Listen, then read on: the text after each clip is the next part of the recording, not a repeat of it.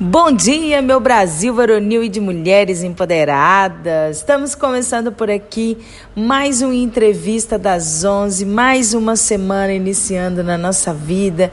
Já fomos aí renovados com a ressurreição e estamos também recebendo algo muito bom na nossa cidade de Capinópolis, que é o frio. Tá, parece que está chegando. Os dias estão ficando quentes, mas as noites estão começando a ficar frias. E isso é muito bom. Hoje como de costume, a gente já comunicou por aqui, o Entrevista das 11, toda segunda-feira agora, é o Minuto Saúde com os residentes, com os residentes né, da UFO aqui na nossa cidade. E a nossa é, convidada de hoje é a Marina e ela vai falar um pouquinho sobre os cuidados com a saúde e qualidade de vida. E no final da entrevista vamos curtir aí uma, um ótimo poema do Braulio Bessa, falando um pouquinho aí desse, dessa qualidade de vida também, não deixa de ser, né? O nome é A Lição que a Morte Deu. Então fique ligadinho aí e aproveite. Olá, tudo bem com vocês? Me chamo Marina Abreu Dias, sou psicóloga, residente em saúde coletiva pela Universidade Federal de Berlândia. Atualmente estou trabalhando aqui em Capinópolis, no PSF Recanto das Acácias. No Minuto Saúde de hoje, vamos conversar sobre os cuidados com a saúde e a qualidade de vida. Antes de falarmos um pouquinho sobre essa temática, eu penso que vocês ficaram com dúvida sobre o que pode ser qualidade de vida, né? Segundo a OMS, Organização Mundial de Saúde, a qualidade de vida é a percepção que a gente tem sobre a nossa vida. É uma percepção que temos sobre os nossos valores, os nossos objetivos, as nossas expectativas e as nossas preocupações. Falando dessa forma, né, parece que qualidade de vida é muita coisa. E é mesmo. Ela envolve vários aspectos: saúde, educação, habitação, saneamento básico e tantas outras áreas da nossa vida. Pensando nesses vários aspectos que englobam a qualidade de vida, fico pensando, né, o que, que é necessário para ter qualidade de vida? É importante a gente cuidar do corpo físico, da saúde mental, da saúde emocional e espiritual, além de cuidar dos nossos relacionamentos, da família, dos amigos. É necessário que a gente cuide de várias áreas da nossa vida para a gente ter a saúde e a qualidade de vida. Antes da gente continuar conversando sobre os cuidados, a gente precisa pensar que os cuidados com a saúde e a qualidade de vida também vai depender do contexto social, do nosso contexto social e da nossa história de vida. Mas então, saúde depende de contexto social e da nossa história de vida? Depende sim. Eu vou dar alguns exemplos para vocês. Aqui no Brasil, há muitas desigualdades sociais e diferenças econômicas, né? Existem populações que vivem em condições precárias de alimentação, saúde, transporte, saneamento básico, moradia e educação. E tudo isso é importante para ter uma qualidade de vida. Não são tantas pessoas que conseguem ter uma boa qualidade de vida. Existem outras pessoas, que não são a maioria, que levam a vida em condições melhores, que possibilitam pensar, refletir sobre quais são os melhores cuidados para a saúde. E existem outras pessoas que têm histórico na família de algumas doenças e precisam desde cedo pensar quais são os melhores hábitos para terem mais saúde e não adquirir doença. Por isso, é importante pensarmos e refletirmos sobre os cuidados com a nossa saúde, de acordo com as nossas possibilidades, com a nossa rotina, com o local que moramos, com as nossas condições financeiras, a nossa saúde atual e também a nossa história pessoal. Uma pessoa com algum tipo de doença, ela precisará pensar em como ela vai cuidar da sua saúde para não agravar essa doença e melhorar a qualidade de vida.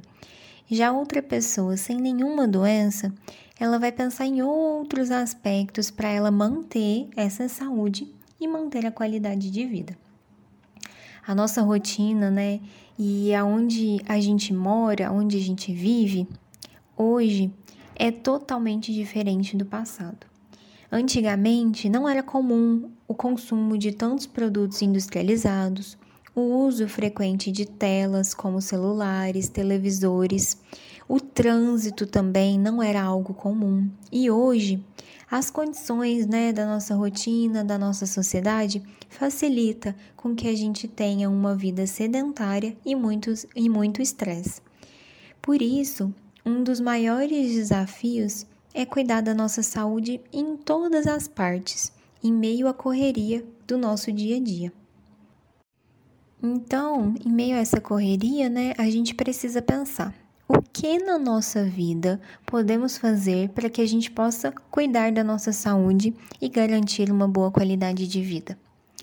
A gente comentou, né, do, de cuidar do corpo, também é importante ter uma alimentação equilibrada, praticar exercícios físicos, ter uma boa noite de sono, ter relações saudáveis, tempo para realizar atividades que geram bem-estar.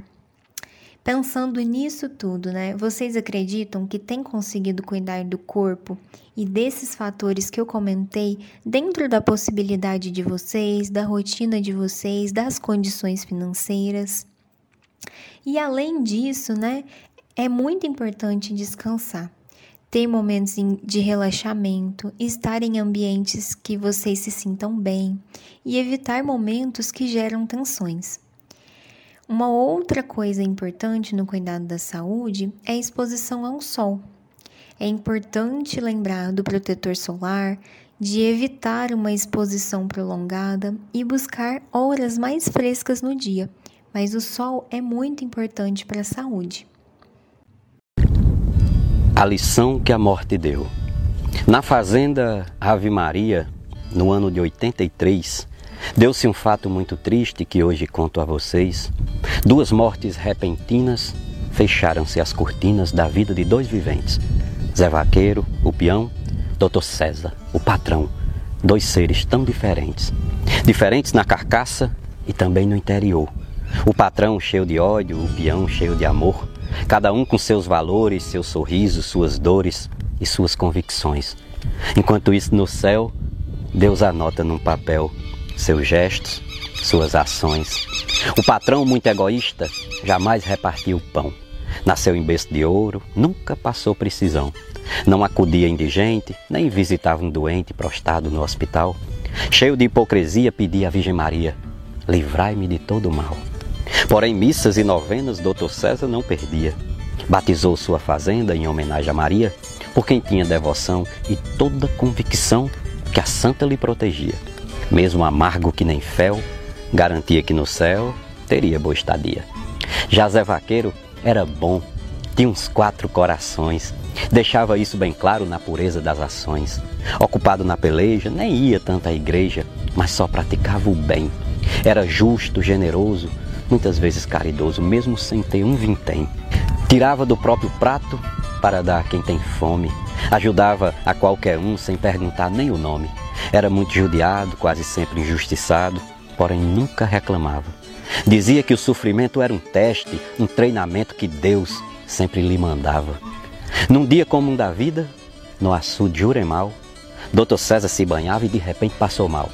Tô morrendo afogado, gritou ele agoniado. Na hora da precisão, Zé correu para lhe salvar, mesmo sem saber nadar. Morreu Zé e o patrão. E a morte sem critérios deu seu golpe derradeiro. Roubou a vida de Zé e do cruel fazendeiro. Ninguém foge do destino, seja simples, seja fino, seja limpo, seja imundo. Esse encontro é garantido e, por mais bem escondido, ela encontra todo mundo. No outro dia ocorreu o enterro do patrão mais de 10 quilos de flor, perfumando um caixão, de madeiras trabalhadas com quatro alças douradas para o defunto ostentar. Ao redor, vinte babões que trocavam empurrões, brigando para carregar. Mais de 100 motos na frente e 50 carros atrás, gente a pé, gente a cavalo, coroa, faixa, cartaz, prestigiando o doutor, que nunca espalhou amor, mas juntou um mar de gente. Se fosse um pobre lascado, posso até estar enganado. Seria bem diferente. No mesmo dia avistei o fim de uma vida dura. Num caixão de compensado doado na prefeitura, pouca gente acompanhando, dez vaqueiros aboiando e a mãe rezando um terço. O derradeiro momento da vida de sofrimento de Zé, que nasceu sem berço. Num mundo tão desigual, até na hora da morte, o destino deixa claro qual dos dois teve mais sorte. A verdade é nua e crua, o dinheiro continua mandando e desmandando. Essa conta eu fiz ligeiro. O que tinha mais dinheiro deixou mais gente chorando. Depois da viagem feita para o mundo espiritual, o lugar que se revela quem é do bem ou do mal. Fica tudo evidente, a justiça é transparente e nunca é manipulada. É a hora da verdade e toda a humanidade um dia será testada. Doutor César acordou pingando suor na testa, já foi logo reclamando: Eita calor da molesta! Devo estar no quarto errado, não tem ar-condicionado, nem TV, nem frigobar. Cadê a Virgem Maria para mudar minha estadia e me reposicionar? Nisso entrou um galegão, jeitoso, de olho azul, e disse: Prazer, doutor, eu me chamo Beuzebu. Eu que fiz o seu check-in, pode reclamar a mim se tiver mais algum susto.